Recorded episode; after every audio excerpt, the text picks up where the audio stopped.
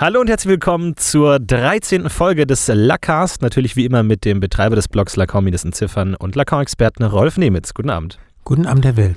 Vielen Dank. Und äh, nachdem wir uns in der letzten Folge dem Sadismus gewidmet haben, schauen wir uns heute den Masochismus an und wieder am Beispiel eines Films, und zwar Die Klavierspielerin von Michael Haneke. Und im Anschluss äh, gehen wir dann noch auf ein paar Hörerfragen ein, die wir bekommen haben. Die Klavierspielerin ist ein Film von Michael Haneke, basiert auf dem Roman Die Klavierspielerin von Elfriede Jelinek. In dem Film geht es um Erika. Sie ist Klavierlehrerin an einem Konservatorium in Wien und wir sehen viele Szenen, wo sie ihre Schülerinnen und Schüler unterrichtet. Sie ist sehr streng, sie ist sehr herrisch, sehr fordernd. Sie gibt sich nur mit dem Allerbesten zufrieden und sie lebt in einer sehr engen Beziehung mit ihrer Mutter. Sie schlafen gemeinsam noch im selben Bett und auch ansonsten macht die Mutter ihr sehr viele Vorschriften. Sie darf sich keine teure Kleidung kaufen. Sie will immer genau wissen, wann sie zu Hause ist und wohin sie weggeht und mit wem. Und währenddessen geht sie einer sehr eigenwilligen Form der Sexualität nach. Und zwar geht sie einmal in ein äh, Pornokino, wo sie sich allein in einer Kabine einen Pornofilm anschaut und währenddessen an einem benutzten äh, Taschentuch an dem Sperma des Vorgängers riecht.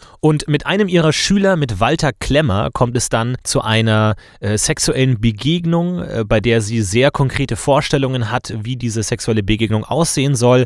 Er soll sie immer nur anschauen, er darf sie nicht anfassen, sie befriedigt ihn nur mit der Hand und äh, sie verwehrt Walter auch äh, den Höhepunkt. Sie übt also eine sehr dominante äh, Position aus, sie weiß ganz genau, was sie möchte und was sie nicht und auf diese sexuelle Begegnung hin folgend bietet sie Walter an, dass sie diese sexuelle Beziehung weiterführen können, aber er müsse sich ganz genau an ihre Vorschriften richten. Sie formuliert in einem Brief ganz genau aus, wie die Beziehung auszusehen hat und zwar möchte sie äh, geschlagen geschlagen werden, sie möchte gefesselt werden, sie möchte gedemütigt werden, sie möchte, ähm, dass ihr Wille ignoriert wird. Sie möchte also all das ausleben, was man vielleicht klassischerweise als äh, masochistischen Fetisch bezeichnen würde. Walter hingegen äh, stößt diese Vorstellungen ab, er möchte damit nichts zu tun haben, er möchte diesen Vertrag, diese Beziehung nicht eingehen und er verlässt sie mehr oder weniger, woraufhin sie ihn weiter konfrontiert und ihn quasi anbettelt. Sie möchten doch diese Beziehung fortsetzen, woraufhin in dem vielleicht Höhepunkt des Films Walter eines Nachts bei ihr zu Hause mehr oder weniger einbricht, sich gewaltsam Zugang zur Wohnung verschafft, die Mutter im Nebenraum einsperrt, Erika schlägt, äh, sie mit ihren eigenen Fantasien, ihren eigenen Befehlen und Anweisungen aus dem Brief konfrontiert und sie vergewaltigt. In der Schlussszene kommt Erika ans Konservatorium, sie soll dort einen Schüler begleiten am Klavier und sie sieht dann Walter mit anderen Frauen flirtend, äh, scherzend über den Korridor ziehen. Er spricht sie nur als Madame Professeur an, als hätten sie sich nie begegnet, als wäre nichts gewesen, woraufhin sie sich ein mitgebrachtes Messer in die Schulter rammt und den Konzertsaal verlässt, das Konzert also ausfallen lässt und so endet der Film. Und wie beim letzten Mal wollen wir das auch diesmal mit einem Schema, mit Hilfe eines Schemas von Lacan besprechen. Es ist ein ähnliches Schema wie das, was wir das letzte Mal hier dargestellt haben. Diesmal das Schema des Masochismus. Die Details finden Sie, liebe Hörer, die Details finden Sie in dem Blog Lacast. Mhm. Wo kann man dieses Schema genau finden? Äh, aber wir müssen hier, damit wir über den Film sprechen können, dieses Schema zunächst einmal vorstellen. Wir haben wieder ein Schema mit vier Ecken und einem Pfeil, der von einer Ecke über zwei weitere Ecken zu einer letzten führt. Und als erste Position, von dem der Pfeil ausgeht, ist diesmal das kleine a, links oben in dem Schema. Die vier Ecken sind so gebaut, die linken beiden Ecken sind die Ecken des Subjekts, die linken beiden Ecken sind die Ecken des masochistischen Subjekts, die rechten beiden Ecken sind die Ecken des anderen, des Partners, des Gegenübers, auf den sich der Masochist oder die Masochistin bezieht. Und die oberen beiden Seiten beschreiben die Beziehung, die mehr oder weniger gut zu erkennen ist, in diesem Film sehr gut zu erkennen ist. Und die unteren beiden Punkte beschreiben, sagen wir, die latente Beziehung, die weniger offensichtlich ist. Gut, wollen wir mit den Begriffen anfangen? Links mhm. oben geht's los mit dem kleinen a, das wir schon kennen, mhm. auf der Seite des masochistischen Subjekts. Mhm. Klein a meint also Objekt klein a und das steht also am Anfang dieser Pfeillinie, soll also heißen, der Punkt, von dem aus der Masochist, die Masochistin agiert, ist die Identifizierung mit dem Objekt klein a. Das ist also die der theoretische äh, Ausgangsidee. Wir werden das jetzt schrittweise auf den Film beziehen. Und dazu muss ich, wie, wie glaube ich schon beim letzten Mal sagen, wir verwenden den Film als Illustration. Wir versuchen nicht den Film, dem Film wirklich gerecht zu werden. Äh, der Film ist ja in meinen Augen ein absolutes Meisterwerk, der Film von Haneke. Wir verwenden ihn hier etwas äh, respektlos als Illustrationsmaterial für Lacans Theorie des Masochismus. Welches Objekt klein a haben wir in die Klavierspielerin? Genau, die Frage gebe ich an Sie zurück. Wir hatten ja verabredet, Sie zuerst, dann ich. ja, also beim Sadismus hatten wir als äh, kleines ähm, Objekt klein a die Stimme, mit der damals äh, Fletcher den Andrew malträtiert hat. Und wir haben ja das Objekt klein a als etwas definiert, was vom Subjekt getrennt ist, wo es eine gewisse Distanz gibt. Und ich habe die, das Objekt klein a hier bei die Klavierspielerin gesehen, auch in einer Form von distanzierten, herrenloser Stimme, wie sie zum Beispiel in dem Brief zu finden ist, den Erika schreibt. In dieser Szene, in der ihr sie ihm den Brief überreicht, besteht sie auch darauf, ich möchte nicht, dass wir miteinander reden, dass ich es dir persönlich sage, was ich von dir möchte, sondern ich möchte, dass du diesen Brief liest und in dem Brief steht alles.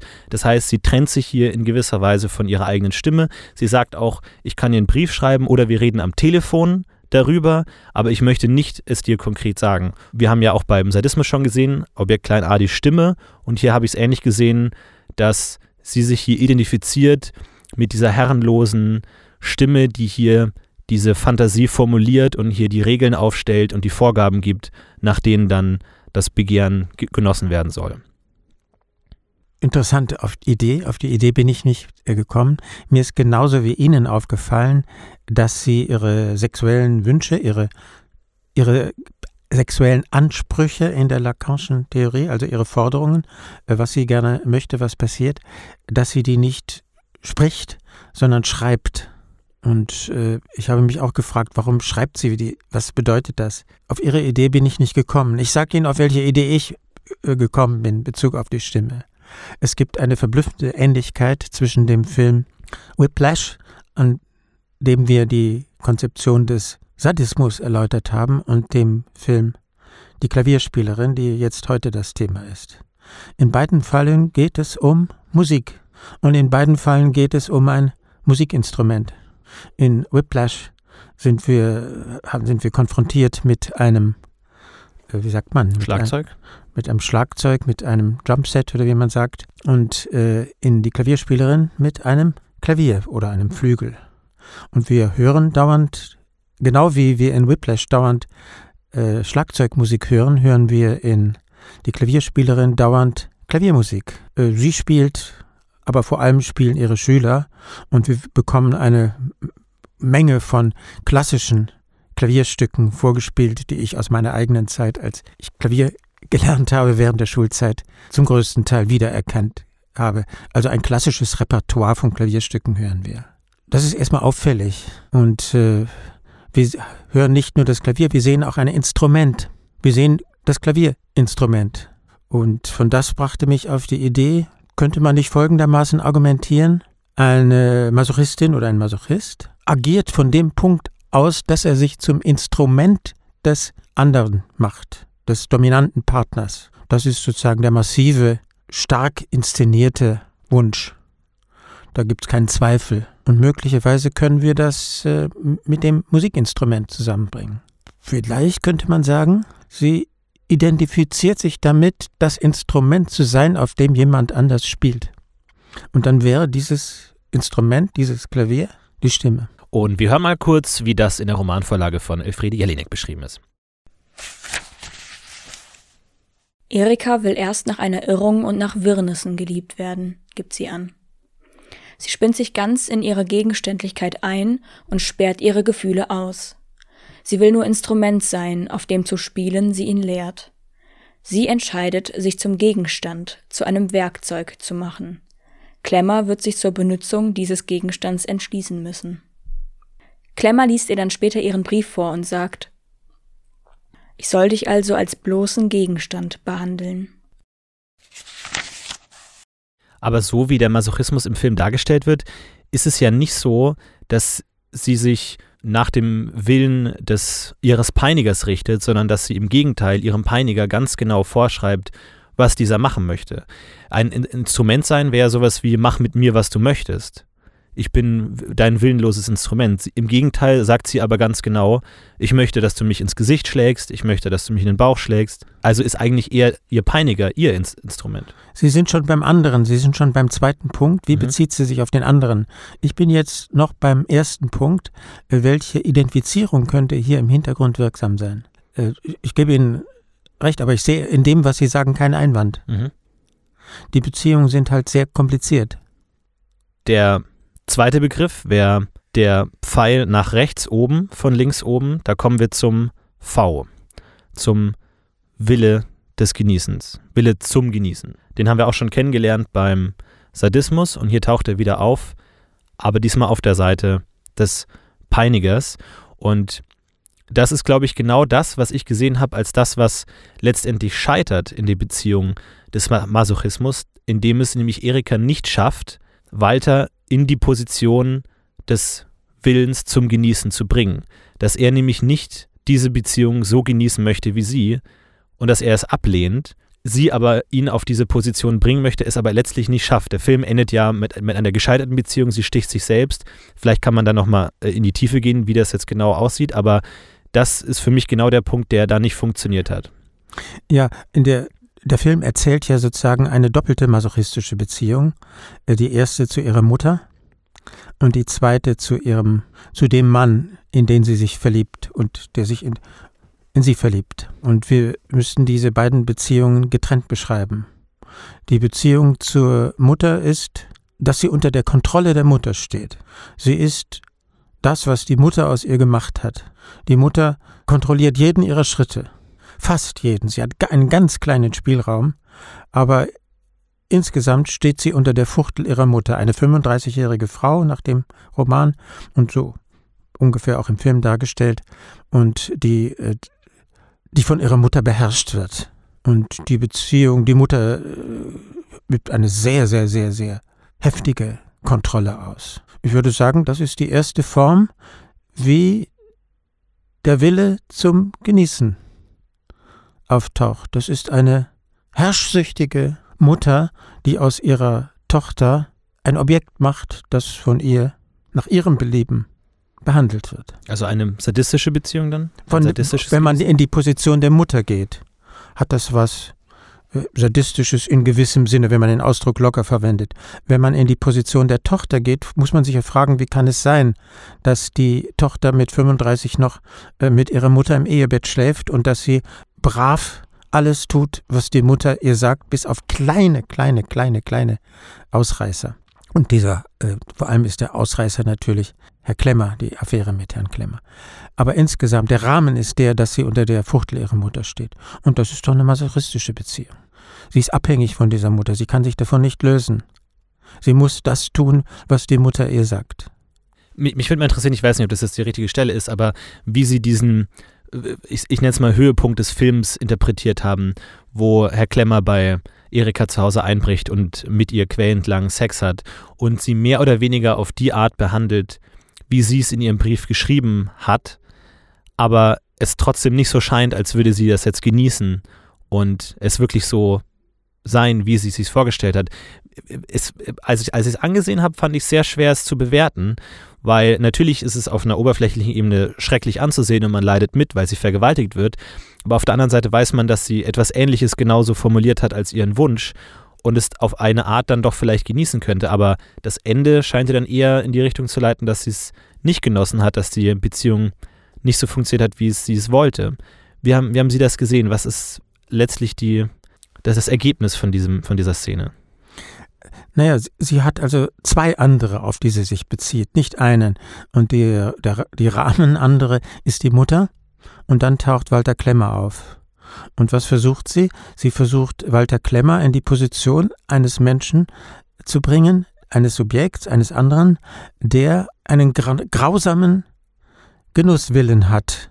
Also die Beziehung zur Mutter würde Freud wahrscheinlich nennen moralischen Masochismus. Die Mutter funktioniert wie ein äußeres Über-Ich, ein Über-Ich, das nicht verinnerlicht ist, sondern das sozusagen mit dem sie tatsächlich zusammenlebt. Und äh, sie versucht diesen moralischen Masochismus zu ergänzen um einen erogenen Masochismus, wie Freud das nennt. Einen erotischen Masochismus, einen sexuellen Masochismus. Das ist ihr Versuch. Dazu versucht sie jemanden in diese Position zu bringen, ein sexuell interessierter Sadist zu sein, so wie man das äh, weiß, dass es in bestimmten sexuellen Praktiken eben der Fall ist. Und das Beeindruckende ist, dass dieser Klemmer nicht besonders geeignet ist für diese Rolle. Man sieht aber auch, dass es der andere mit dem Willen zum Genießen ist nicht eine Person hier, sondern ist eine Funktion, ist eine Position. Sie möchte, dass diese Position besetzt wird. Und sie treibt sehr energisch diesen Walter Klemmer in diese Position, sodass es ganz kurz auch mehr oder weniger funktioniert. Wir hören jetzt mal kurz, wie das im Roman beschrieben wurde. Klemmer gibt einen Befehl. Erika gehorcht diesem Befehl. Erika gibt ihren Willen ab. Sie gibt diesen Willen, den bisher immer die Mutter beschlossen hat, jetzt wie einen Stab beim Staffellauf an Walter Klemmer weiter. Sie lehnt sich zurück und wartet, was man ihrer bezüglich beschließen wird. Sie gibt ihre Freiheit zwar auf, doch sie stellt eine Bedingung. Erika Kohut nützt ihre Liebe dazu aus, dass dieser Junge ihr Herr wird. Je mehr Gewalt er über sie erhalten wird, umso mehr wird er aber zu ihrem, Erikas willigem Geschöpf. Der Schmerz ist selbst nur die Folge des Willens zur Lust, zum Zerstören, zum Zugrunde richten und in seiner höchsten Form eine Art von Lust. Erika würde die Grenze zu ihrer eigenen Ermordung gern überschreiten. Also so haben die, sie diese Szene gesehen, dass es funktioniert und dass ihre masochistische Fantasie dort aufgeht. Ja, für einen Moment verwandelt er sich in jemanden, dessen grausame Gelüste ihr Gesetz sind, dem sie sich nicht entziehen kann. Einwand? Äh, ich, es ist immer nur schwierig, weil irgendwie in, in Masochismus irgendwie so ein gewisser, äh, ein inhärentes Paradox herrscht, weil man auf einer Ebene etwas nicht möchte und genießt, dass das passiert, was man nicht möchte. Auf einer anderen Ebene man aber genau diese Grenzüberschreitung gegen den einen, eigenen Willen möchte. Selbst wenn man sagt, nein, hör auf, kann man dieses, die, diesen, diesen Anspruch nicht ernst nehmen, wenn man weiß, dass ein masochistisches Begehren dahinter steht, dass man es nicht wirklich möchte. Also in der, in der sadomasochistischen Praxis gibt es ja dann sowas wie ein Safe Word, wo man sich vorhin darauf einigt, auch wenn ich bettel, dass du aufhörst, hör nicht auf, es sei denn, ich sage dieses eine Safe Word, dann meine ich es ernst. Bis dahin hält man aber diese Illusion aufrecht, dass ich jetzt gegen meinen Willen Sex habe, es aber vielleicht gar nicht tatsächlich tue.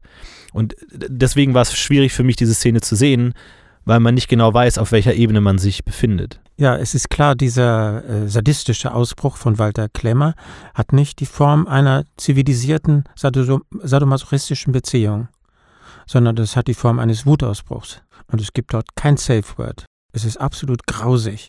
Äh, es ist sozusagen das, was vollkommen unerträglich ist. Sie sind jetzt bei der Frage, wie reagiert sie darauf? Und sie reagiert darauf gespalten. Und das ist der Punkt unten links. Sie sind schon einen Schritt weiter im Schema. Der Punkt, Punkt, unten links im Schema ist die zweite Position des Masochisten. Der Masochist oder in diesem Fall die Masochistin ist ein gespaltenes Subjekt, ein zerrissenes Subjekt. Ein Subjekt, das etwas verlangt und gleichzeitig eigentlich möchte, dass es nicht passiert. Erika wartet darauf, dass Klemmer aus Liebe Gewaltverzicht schwört.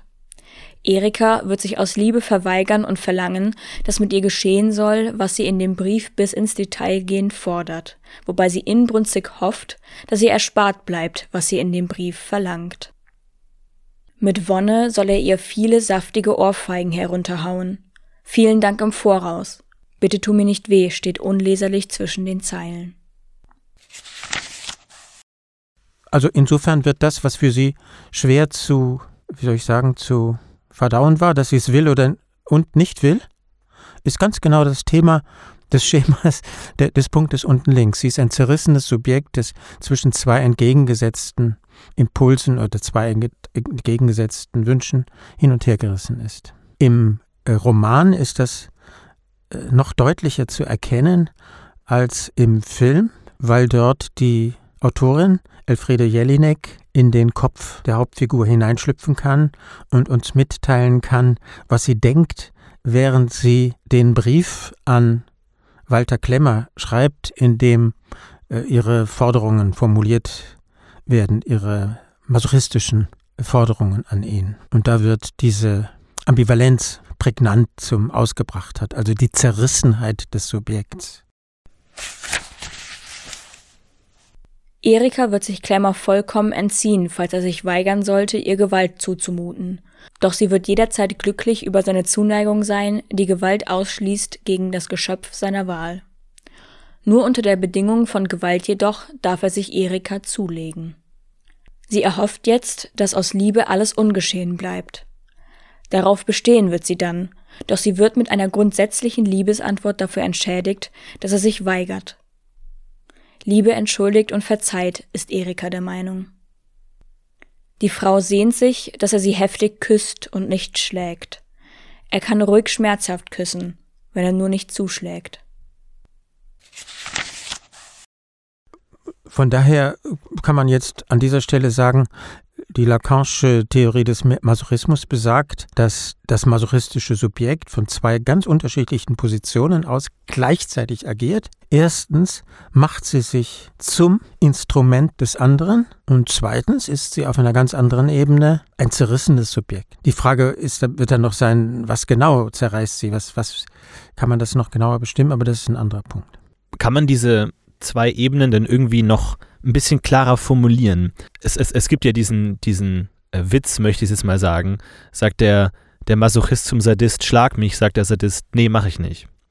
Weil im Endeffekt eigentlich der Sadist ja genau das macht, was dem anderen Leiden zufügt, was in dem Fall wäre, ihm gerade kein Leiden zuzufügen. Also man hat ja mit dem Masochismus dann immer eine schwierige Position, weil man auf zwei Ebenen etwas möchte. K kann man das mit Lacan formulieren mit einer imaginären Ebene und einer symbolischen Ebene? Ja, also wenn man sich dem Film zuwendet, die beiden Bezugspersonen durchgehen. Sie bezieht sich masochistisch sowohl auf ihre Mutter als auch auf Walter Klemmer. Und die erste Frage wäre also, wo ist die Ambivalenz im Verhältnis zu ihrer Mutter? Und es ist klar, sie leistet sich kleine Übertretungen. Sie kauft sich Kleider. Das soll sie nicht. Im Roman wird es noch verständlicher, weil die, das Geld ist knapp und die Mutter spart also für, ein, für den Kauf einer Wohnung, sodass, und sie hat eine Sucht, Kleider zu kaufen, die sie gar nicht anziehen darf. Die hängen nur im Schrank. Aber das ist ihre, ihre Ambivalenz in der Beziehung zur Mutter.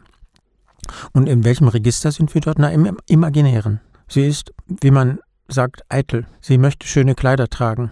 Das heißt, ihr Narzissmus, ihre Eitelkeit, wie man sagt, ihre, ihr Wunsch, gut auszusehen, äh, um das ganz neutral zu formulieren, verschafft ihr einen winzigen Spielraum gegenüber der Mutter, der extrem klein ist, sodass sie also einen Kleiderschrank hat mit schönen Kleidern, die sie alle nicht kaufen sollte. Da kommt also die imaginäre Dimension ins Spiel. Und dann äh, ist die Ambivalenz in der Beziehung Beziehung zur Mutter natürlich noch äh, sehr viel massiver. Äh, die, es gibt ja regelrechte Prügeleien mit der Mutter und das sieht man im Film auch. Und äh, im Verlauf dieser Prügeleien reißt sie ihrer Mutter Haare aus. Das heißt, sie verwandelt sich in die Sadistin und lässt ihre Mutter leiden. Und das ist sicherlich die Hauptambivalenz. Die Hauptambivalenz ist, dass sie, die Masochistin, auf einer bestimmten Ebene ihre Mutter dazu es, es dazu kommen lassen möchte, dazu herbeiführen möchte, dass ihre Mutter Schmerzen empfindet, dass ihre Mutter vor ihr Angst hat. Und dann ist die Frage, wie die Ambivalenz im Verhältnis zu Klemmer aussieht. Dem sie ja auch in gewisser Weise, äh, auf eine gewisse Weise leiden lässt, indem er sie zum Beispiel, als sie ihn mit der Hand befriedigt, nicht zum Höhepunkt kommen lässt. Sie ihn ja auch in gewisser Weise unbefriedigt und in diesem schmerzhaften Erregungszustand da quält sie ihn ja auch in gewisser Weise. Absolut, es wird ja wunderbar gezeigt. Er wird von ihr gequält. Masochismus hat was mit Schmerzen zu tun und die ursprünglich dachte man, Masochisten sind Leute, die äh, Schmerzen genießen und inzwischen weiß man seit Sartre übrigens, der hat das sozusagen groß herausgearbeitet, dass man das nicht einfach als eine Beziehung zum Schmerz auffassen darf, sondern als eine Beziehung zum anderen. Der Schmerz geht durch die Beziehung zum anderen hindurch. Das heißt, der Schmerz, den Walter Klemmer erleidet, zum Beispiel in dieser Situation, wo sie ihn, wie soll ich sagen, sexuell hängen lässt in seiner Erregung. Äh, dieser Schmerz ist ein Schmerz, den ein anderer ihr zufügt. Dem entgegen haben wir aber eine Szene, äh, wo sich Erika ähm, als ihre Mutter zum, zum Essen ruft, das Essen ist fertig, da schneidet sie sich im, im Badezimmer mit einer Rasierklinge selbst im Intimbereich. Was, was hat das zu bedeuten? Das habe ich nicht verstanden. Das passt also nicht zu der Idee, dass der Schmerz sich auf den anderen bezieht. Die, die Mutter sieht das Blut ja dann, geht aber davon aus, sie hätte ihre Tage. War das letztendlich das Ziel, dass diese Mutter das Blut sieht? Das ist ja eine Form von Ritzen, wie man heute sagt. Und es ist unter Jugendlichen teilweise sehr verbreitet, nach dem, was ich mitbekommen habe. Und äh, an wen? Man könnte erstens sagen, das ist eine Bestätigung der klassischen Theorie, dass es darum geht, sich selbst Schmerz zu fügen und dass ein anderer gar nicht ins Spiel kommt. Man könnte aber auch vermuten, dass das eine Botschaft an den anderen ist. Und so deute ich die Schlussszene. Am Schluss geht sie aus dem Konzert und sticht sich in die Schulter, fügt sich also damit einen Schmerz zu, als für den Zuschauer ist es für einen Moment lang ein Schock, äh, diese sich in die Schulter stechen. Und da ist ganz klar, dass es eine Botschaft ist. Eine Botschaft an die Mutter. Die Mutter, deren ganzer Lebensinhalt besteht darin, ihre Tochter zu einer, zu einer Pianistin zu machen. Sie ist nicht mehr, kein Weltstar geworden, sie ist eine, eine einfache Klavierlehrerin in einem Konservatorium geworden. Aber das ist immerhin ein kleines Konzert, wo sie einspringt. Und sie geht aus dem Konzert und sie zerstört an dieser Stelle einen Traum ihrer Mutter, indem sie sich in die Schulter stößt. Und da sieht man sehr schön, dass der Schmerz in einer Beziehung zum anderen funktioniert. So wie ja auch jetzt in der erotischen Praxis äh, des sexuellen oder erogenen Marxismus, äh, Marxismus, Masochismus, nämlich äh, geschlagen zu werden oder sich schlagen zu lassen. Da geht es auch um Schmerz, aber es geht um den Schmerz, den der andere einem zufügt. Das ist die Pointe. Das ist der Witz. Der, das Opfer, das geschlagen wird, fragt sich, also Opfer in Anführungszeichen, das ist ja eine Szene, aus der man in der Regel aussteigen kann. Also gut, sagen wir in Anführungszeichen, das Opfer fragt sich, wann kommt der nächste Schlag und wie stark wird der nächste Schlag sein. Darin ist also eine Beziehung zum anderen. Die, der, der Schmerz ist von vornherein auf den anderen bezogen, auf einen unkontrollierbaren anderen, auf einen anderen mit großem A, auf einen anderen, den ich nicht beherrschen kann. Und letzten Endes endet der Pfeil dann wieder rechts unten auf der Seite des anderen, des Peinigers, mit dem nicht durchgestrichenen S, dem vollen, nicht gespaltenen Subjekt. Ja, und das nennt Lacan das rohe Subjekt der Lust. Plaisir an dieser Stelle im Französischen. Und das gehört zu den schwierigsten Elementen dieses Schemas. Was ist hier mit dem rohen Subjekt der Lust gemeint? Eine, ich kann das jetzt erstmal unabhängig vom Film nur referieren.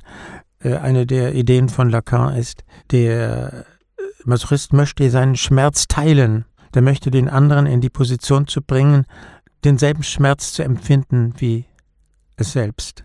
Sodass also im Masochismus der dominante Partner in zwei verschiedenen Positionen auftaucht.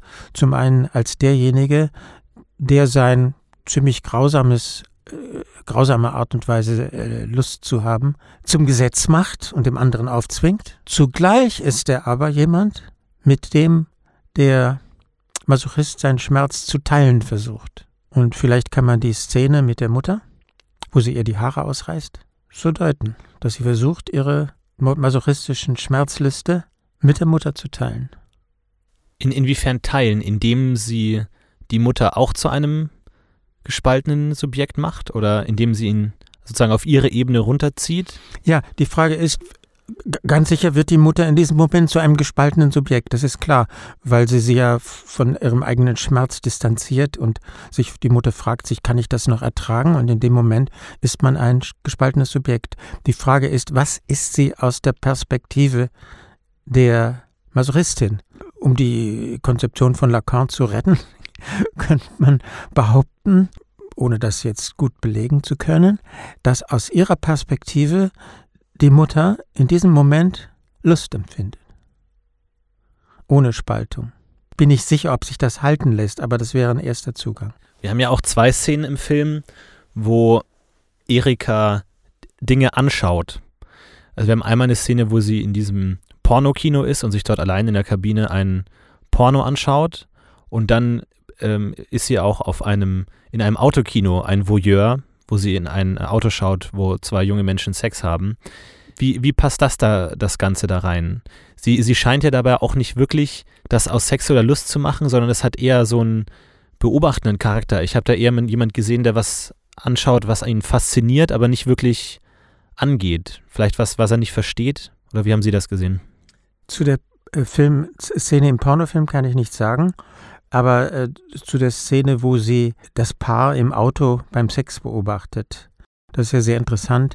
Da kniet sie sich dorthin und pisst auf den Boden. Das heißt, sie antwortet auf diesen genitalen Sex, indem sie den Urin ins Spiel bringt. Das heißt, offenbar spielt Urin eine sexuelle Rolle hier. Wie das genau funktioniert, darüber weiß ich nichts, aber mir ist aufgefallen, in einem anderen äh, Film über Masochismus, einer Komödie, eine, die einzige, die ich kenne über Masochismus, Secretary, ein sehr lustiger Film, äh, da kommt auch der Urin ins Spiel. Da ist es so, dass die äh, Hauptfigur zum Schluss, äh, sie will unbedingt, äh, also die bringt ganz genauso ihren Chef in die Position des wilden Sadisten das gelingt nur vorübergehend, aber der findet es grauenhaft, dass er sich ab und zu zu solchen sadistischen Aktivitäten, also in die Position des Herrn manövrieren lässt. Er ist damit absolut nicht einverstanden, das passt nicht zu seinem Selbstbild. Er löst die Beziehung auf und sie will ihn aber unbedingt haben. Und sie möchte also ein Liebesleben führen, ein dauerhaftes, stabiles mit einem sadistischen Herrn, wo das einigermaßen integriert ist. Und um ihn zu überzeugen, gibt sie ihm einen Befehl und sagt, ich tue, was du willst. Und er sagt dann, setz dich an diesem Tisch und rühr dich nicht, bis ich dir sage, du darfst wieder aufstehen. Und lege die Hände auf die Tischplatte.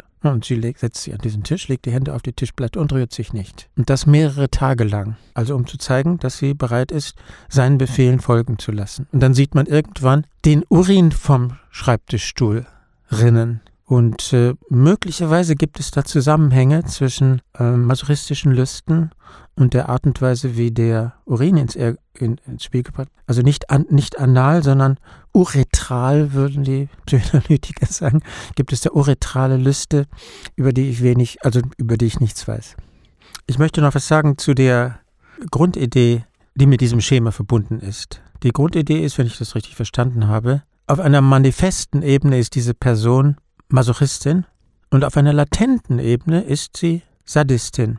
In, in vielen Fällen ist das gar nicht zu erkennen, aber in diesem Film wird diese Ambivalenz, Sadismus, Masochismus sehr stark ausgespielt. Die Art und Weise, wie sie mit ihren Klavierschülern umgeht, ist ja absolut unerträglich. Sie ist also höhnisch, spöttisch. Sie nutzt also jede Gelegenheit, um ihre Klavierschüler zu demütigen. Sie spricht in deres, deren Klavierspielen hinein und macht dann zynische Bemerkungen und fragt sie, wie sie überhaupt zur Musik kommen oder welche Geschichten. Also sie ist ganz offenkundig, gleichzeitig sadistisch und äh, in der Beziehung zu Klemmer ist sie zunächst eher sadistisch, aber dann möchte sie eine, eine primär masochistische, erotische Beziehung aufbauen. Und die Frage ist, was dann aus, der, aus dem Sadismus wird. Auf jeden Fall hat der Herr Klemmer, hat Walter Klemmer, übernimmt ja diese Position in einem Wutanfall. Ich habe mich gefragt, habe ich dort den typischen Effekt der sadistischen Aktion, nämlich, dass der andere Angst hat. Also wenn wir eine Szene hätten, wo sie Walter Klemmer Angst einjagt, dann hätten wir, wie soll ich sagen, die deutlichste Manifestation dessen, dass ihr manifester Masochismus ein untergründiger Sadismus ist. Aber haben Sie das so gesehen? Ich habe es nicht gesehen. Ja, also er reagiert eher angeekelt und verstört auf ihre, auf ihre Vorstellungen, aber Angst, vielleicht kann man das auch drin sehen. Aber sicherlich kommt es in der Beziehung zur Mutter ins Spiel, in der Schlussszene. Da nimmt sie, verlässt sie also das Konzert, äh, angeblich geht sie nur aufs Klo oder so, und ähm, nimmt das Messer, sticht sich in die Schulter und geht. Und es ist klar, das wird, das wissen wir als Zuschauer, das wird bei der Mutter Panik auslösen. Und um diese Panik geht es. Sie ist also bereit, sich schwer selbst zu verletzen, um die Angst in den Augen ihrer Mutter funkeln zu sehen. Ich würde sagen, das ist die sadistische, unbewusste Seite. Hier also eine sadistische Seite, die nicht diese Souveränität hat, äh, mit der sie ihre Klavierschüler malträtiert, Da tritt sie ja auf wie der klassische sadistische Bösewicht, der cool ist und alles im Griff hat und seine äh, bösartigen Bemerkungen macht, sondern da, das ist ein, eine unbewusste, eine, vom, eine unbewusst gesteuerte Aktion, wo sie eine bestimmte Szene herstellt, in der dann wahrscheinlich die Mutter sich herzustellen versucht, ohne dass sie das genau weiß, in der die Mutter in Panik ausbricht, weil ihr Lebenswunsch zerstört ist. Aber diese angesprochene Pointe, wo sie sich selbst sticht, warum macht sie das? Warum sticht sie sich? Sag ich doch. Damit die Mutter Angst hat. Aber warum genau in dem Moment? Warum als, als Reaktion auf, auf Klemmer, der mit anderen Frauen unterwegs ist? Ja, eine gute Idee. Um, damit Klemmer Angst hat. Ich habe es bis jetzt immer auf die Mutter bezogen, weil, aber es sind ja zwei Handlungsstränge. Der erste Handlungsstrang ist, dass äh, sie mit ihrer Mutter in dieses Konzert geht und die Mutter sieht, es wird ja ausführlich inszeniert. Aber natürlich, sie sieht auch dort Klemmer. Also können wir sagen, damit beide um sie Angst haben. Sind diese masochistische Beziehung, die sie sich vorgestellt hat, mit Klemmer jetzt gescheitert? Das masochistische Begehren zielt ja auf etwas ab. Wurde das, worauf es abzielt, erreicht oder nicht? Genau, wenn wir also in der Lage wären zu sagen, worauf sie abzielte, dann könnten wir das entscheiden. Sagen wir doch mal was, probieren wir aus, worauf sie abzielt. Sie zielt offenbar auf den Wutanfall von Klemmer ab. Und wenn sie darauf abzielt, die sind, also der wird ja beeindruckend gespielt als ein Sunnyboy, als ein heiterer, intelligenter, gut gelaunter junger Mann, der mit äh, sadistischen Praktiken nicht das geringste im Hut hat. Und es gelingt ihr, in diese, ihn so weit zu triezen, in, in die Position zu bringen, dass er explodiert, dass er also einen sadistischen äh, dass er einen Wutanfall bekommt und einen Sadismus zutage legt, von dem er selbst wahrscheinlich nichts gewusst hat. Könnte man doch sagen, da gelingt ihr was. Und ihre ihr Genießen, ihre Jouissance, ihre Lust, hätte also in dieser Situation eine Lust, die sicherlich für sie auch etwas Unerträgliches ist. Die Jouissance oder die Lust im Sinne von Lacan, aber auch von Freud, ist nichts, was besonders friedlich sein muss. Welche Lust empfindet sie in diesem Moment, in dem sie sich das Messer in die Schulter sticht? Das ist natürlich in einem Film nicht so schwer zu zeigen, weil der Film nur beobachtbare Szenen bringt. Aber sicherlich könnte man sagen mit Lacan, dass auch das eine bestimmte Art von Lust ist. Und auch, dass diese Art von Lust, die geht sehr weit in Richtung auf Schmerz, aber auch die ist begrenzt. Wenn es zu sehr wehtut, wird sie ohnmächtig. Also das wissen wir jetzt, das wird nicht gezeigt. Das ist also eine Lust, die es ermöglicht, sehr weit zu gehen. Ich glaube, ich habe einfach nur das Bedürfnis, da irgendwie so moralische Koordinaten draufzusetzen, wie war das jetzt ein Happy End? Hat, hat, sie, hat sie diese, diese Vergewaltigung in gewisser Weise genossen, weil es das was war, was sie auch in ihrer Fantasie hatte? Oder war das jetzt tatsächlich eine Vergewaltigung oder nicht? Aber vielleicht sind die Fragen so gar nicht relevant. Na, es lässt sich doch ganz gut beschreiben. Sie, es war eine Vergewaltigung, zu der sie ihn aufgefordert hatte, aber ambivalent. Das heißt, sie wollte es und sie wollte es nicht. Von daher kann man doch sagen, es war eine von ihr angestachelte Vergewaltigung, bei der sie hoffte, dass er es gleichzeitig nicht tun würde. Von, von daher ist es glaube ich, nicht schwer zu beschreiben. Ob sie das genossen haben, ist natürlich nicht zu erkennen. Vielleicht ist ja in dem Moment, wo er sie jetzt sie anfing zu traktieren, erkaltet und erstarrt. Das wäre eine mögliche Reaktion. Dass sie nichts mehr fühlte, das, das, das weiß ich jetzt nicht. Es ist aber auch möglich, dass sie dabei etwas fühlte, was sie schrecklich fand. Viele Frauen haben Vergewaltigungsfantasien, ohne dass sie vergewaltigt werden wollen. Es ist nichts grausiger, als wenn diese Fantasie dann Realität wird. Das hat, also sie, sie möchte vergewaltigt werden, das ist klar, das hat sie gesagt. Aber es heißt ja nicht, dass es dann, wenn sie tatsächlich vergewaltigt wird, funktioniert. Es, es könnte auch sein, dass es sie für den Rest ihres Lebens zerstört. Sie fängt also an, eine Fantasie, die sie hat, in die Tat umzusetzen. Das ist häufig grausig. Also ist es dann eigentlich eher die brutale Handlung von Klemmer, sie mit ihrer Fantasie zu konfrontieren? Und es ist nicht die Handlung von Klemmer und es ist nicht die Handlung von ihr, sondern es ist eine Beziehung zwischen einem Subjekt und einem anderen. Es ist eine Beziehung. Das ist die Pointe dieses Schemas. Wir haben auf der linken Seite das Subjekt, wir haben auf der anderen Seite den anderen und äh, die Personen versuchen bestimmte Funktionen zu erfüllen. Und bei Klemmer ist es besonders schön, dass man sieht, dass er versucht, eine dass, dass er mehr oder weniger geprügelt wird, einen bestimmten Platz zu besetzen, aber es ist eine Beziehung. Es ist nicht eine Handlung eines Einzelnen.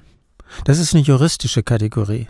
Im, äh, rechtlich, wenn man, wenn man den Fall rechtlich beurteilt, dann müsste man das als Handlung, vor allem als Handlung eines Einzelnen beurteilen. Wenn man das psychoanalytisch beurteilt, muss man es von vornherein, vor allem in Lacanischer Perspektive, als das Verwickeltsein des Subjekts in das Begehren des anderen rekonstruieren. Das Begehren ist das Begehren des anderen. Das hatten wir, habe ich ja sicherlich schon mal vorgebracht. Und in diesem Fall heißt es, sie begehrt, dass Klemmer ihr gegenüber ein sadistisches Begehren hat.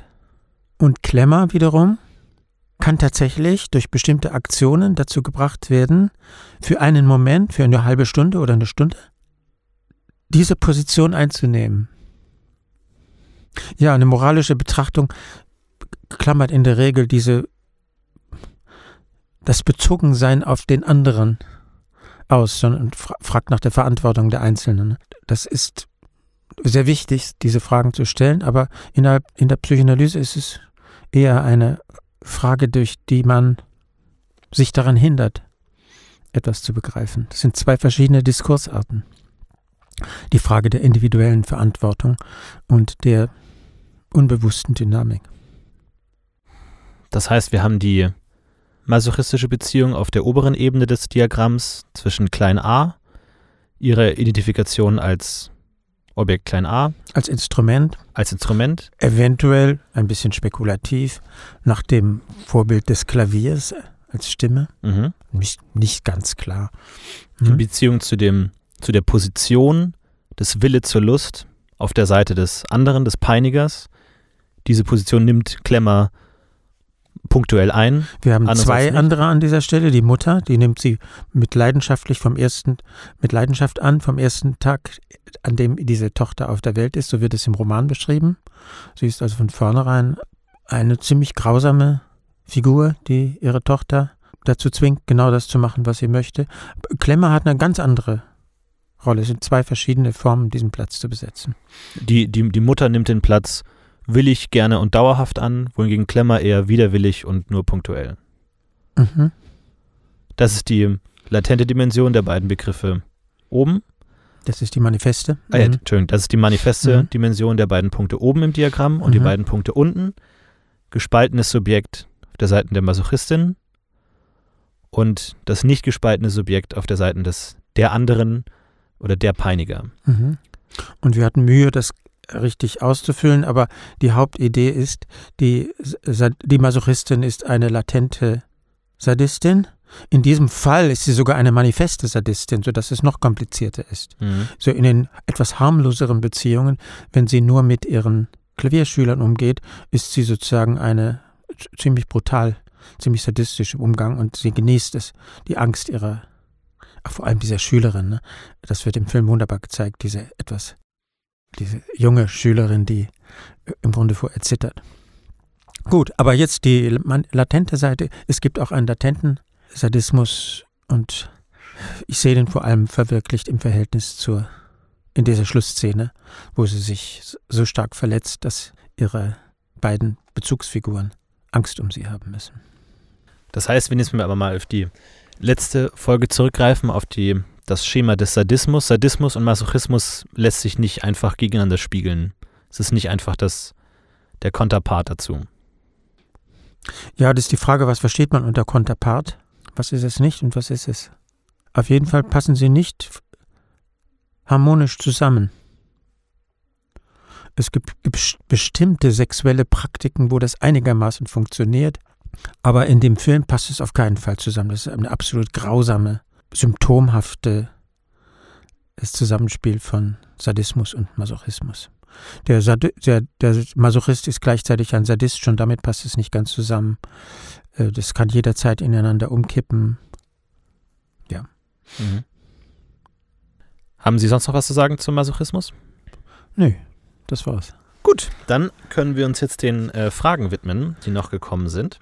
Und zwar kommt die erste Frage von unserem Hörer Horace the Kid. Und ähm, er fragt nach dem äh, Philosophen und Psychoanalytiker Slavoj Žižek. Und zwar fragt er, Mich würde interessieren, wie Zizek Lacan benutzt und ob er den Theorien gerecht wird oder eventuell ihre Anwendungsgebiete zu stark ausweitet. Ja, wie benutzt er Es ist ja offenkundig, wie Zizek das benutzt. Er verwendet das in sehr vielen Zusammenhängen. Da verstehe ich also die Frage nicht ganz. Er verwendet das äh, um, für Politiktheorie, er verwendet das für Philosophie und er illustriert Lacan immer wieder in Filmen. Das liegt ja mhm. auf der Hand. Gelegentlich auch Literat, Literat, bezieht er sich auf Literatur. Von daher ist, glaube ich, klar. Äh, ob er die Fragestellung zu sehr ausweitet, kann man das? Von, Freud hat von vornherein seine Psychoanalyse in alle möglichen Richtungen entwickelt. Er hat von vornherein eine psychoanalytisch inspirierte Soziologie entwickelt, oder ist ein falscher Ausdruck, eine, eine Sozialpsychologie, eine Sozialpsychoanalyse, Massenpsychologie und Ich-Analyse. Das heißt, und in äh, das Unbehagen in der Kultur äh, hat er sozusagen sich ausführlich Gedanken über das Funktionieren von Gesellschaften gemacht. Also Freud ist auch schon sehr dabei, das auszuweiten. Freud hat nicht die Leid, also von daher ist die Nähe zur Politik, die Frage nach der Politik, Freud nicht so fremd. Äh, die, Philosoph die philosophischen Interessen von Lacan waren, von Freud waren nicht so stark wie die von Zizek. Insofern geht er sehr stark in die Richtung, das philosophisch fruchtbar zu machen. Ist es zu stark? Das müsste man prüfen, was einem einleuchtet und was einem nicht einleuchtet. Mir leuchtet das meiste, was Zizek schreibt, ein. Zizek hat ja auch zwei, in zwei Filmen mitgewirkt, zwei Dokumentarfilmen könnte man sagen, oder die seine Theorie veranschaulichen. Und in einem, The Pervert's Guide to Cinema, geht es auch um die Klavierspielerin, äh, in dem er sich auch kurz dazu äußert. Und da betont er vor allem die Dimension des äh, Phantasmas, dass ähm, Erika dieses Phantasma aufbaut in ihrem Brief und eben, wie wir es auch kurz angerissen haben, wie Walter als brutalen Akt ihr eigenes Phantasma realisiert und damit äh, ein, ein, ein traumatisches Erlebnis für ihr kreiert, sie mit ihrem eigenen Phantasma zu konfrontieren. Ah ja, äh, ich habe das gesehen, aber ich hatte es vergessen. Mhm. Also für alle, die sich dafür interessieren und vielleicht auch andere Filme in äh, Lacan ähnlicher Theorie analysiert sehen möchten, ist das auf jeden Fall eine Empfehlung. The Pervert's Guide to Cinema. Ja, ähm, Horace the Kid weist uns auch. Vielleicht sagen Sie auch noch was zu Ihrer Beziehung zu Zizek? Ach so, ja, ich bin äh, über Zizek überhaupt erst zu Lacan gekommen. Ich habe ihn in meinem Philosophiestudium kennengelernt und habe dann allerdings schnell gemerkt, dass man ohne Lacan bei ihm nicht viel versteht. Und deswegen bin ich jetzt auf diesen Weg gekommen, äh, Lacan erstmal zu verstehen, langfristig, auf dem ich mich gerade befinde, um dann irgendwann die Puzzlestücke zusammenzusetzen über alle anderen Hegel und Marx, um zu Zizek zu kommen. Und ich verdanke Zizek vor allem den Mut, mich auf Lacan einzulassen. Ich habe äh, längere Zeit versucht, Lacan zu lesen, ich habe nichts verstanden. Dann äh, habe ich äh, Zizek mitbekommen auf Konferenzen und mitbekommen, dass dieser Mann wirklich mit Zizek, mit äh, Lacan arbeiten kann. Und dann dachte ich, naja, wenn du jetzt ein bisschen Arbeit investierst, kriegst du das vielleicht auch hin, dass du mit Lacan arbeiten kannst. Und Horace the Kid weist uns auch noch hin auf Mulholland Drive, ein Film von David Lynch als Anschauempfehlung und Interpretationsmöglichkeit, diesen Film. Ja, und er hat dabei die Idee, dass man anhand dieses Filmes die Frage der Geschlechterdifferenz besprechen könnte. Äh, Mann und Frau, was ist das in psychoanalytischer Perspektive? Wir werden in diesem Podcast mit großer Wahrscheinlichkeit über dieses Thema sprechen der Mann und eine Frau, ob an Mulholland Drive vielleicht, auf jeden Fall wird dieses Thema hier mit großer Wahrscheinlichkeit noch besprochen werden. Ja, vielen Dank an Horace the Kid dafür und ansonsten äh, Mulholland Drive auch eine Anschauempfehlung von uns beiden, glaube ich. Absolut. Ähm, toller Film. Und dann kommt noch eine Frage von Philipp und der fragt, äh, wie verhält sich Lacan Konzeption des Sadismus zu Adornos Theorie des autoritären Charakters? Ja, der autoritäre Charakter, das ist eine, als Theorie übernimmt Adorno das von Erich Fromm und baut das dann weiter auf in einer großen empirischen Untersuchung. Und der autoritäre Charakter ist jemand, äh, der ebenfalls teils sadistisch und teils masochistisch ist. Ein autoritärer Charakter ist bei Erich Fromm und auch bei äh, Adorno jemand, der nach unten tritt und nach oben buckelt, das heißt seinen Vorgesetzten gegenüber ein Masochist ist und seinen Untergebenen gegenüber ein Sadist. Das heißt, auch Fromm und Adorno werden von der Frage umgetrieben, wie genau Sadismus und Masochismus ineinandergreifen und dann, wie das in die Reproduktion gesellschaftlicher Verhält Herrschaftsverhältnisse eingreift. Das ist die Frage von beiden. Und ich glaube vorher schon von Wilhelm Reich, also die gesamte Genealogie ist Wilhelm Reich, der das zuerst in seiner Charakteranalyse ausgearbeitet hat, dann greift Erich Fromm das auf, irgendwann 30er Jahren, und dann Adorno in der großen Studie über zum autoritären Charakter, ich glaube Anfang der 50er Jahre in den USA. Äh, wie unterscheidet, also von daher gibt es eine ähnliche Fragestellung. Wie unterscheidet sich das von Lacan? Lacan hat nicht diesen gesellschaftstheoretischen Rahmen, dass er sich fragt, wie das in Herrschaftsverhältnisse eingefügt und nicht diese etwas binäre Theorie, äh, nach oben ist man Masochist, nach unten ist man Sadist. Was sind weitere Unterschiede? Für Adorno gibt es kein Objekt A. Gibt es nicht die Idee der Identifizierung mit einer Art Restobjekt, Abfallobjekt. Gut, ja, vielen Dank äh, an euch beide für die Fragen. Ansonsten, falls ihr selber auch Fragen habt, könnt ihr uns die gerne schicken an mail.lacast.de oder über Facebook und Twitter. Ansonsten könnt ihr auch auf lacast.de mal vorbeischauen. Da findet ihr immer weiterführende Links zu Lektüreempfehlungen und auch die Diagramme, die wir besprochen haben, findet ihr auch dort auf dem Blog. Und vielen Dank auch an Michaela Satori, die für uns die Romanstellen eingelesen hat. Ansonsten vielen Dank fürs Zuhören und natürlich wieder vielen Dank an den Lacan-Experten und Betreiber des Blogs lacan-inziffern.de, Rolf Newitz. Bis zum nächsten Mal, Herr Will. Bis zum nächsten Mal. Tschüss.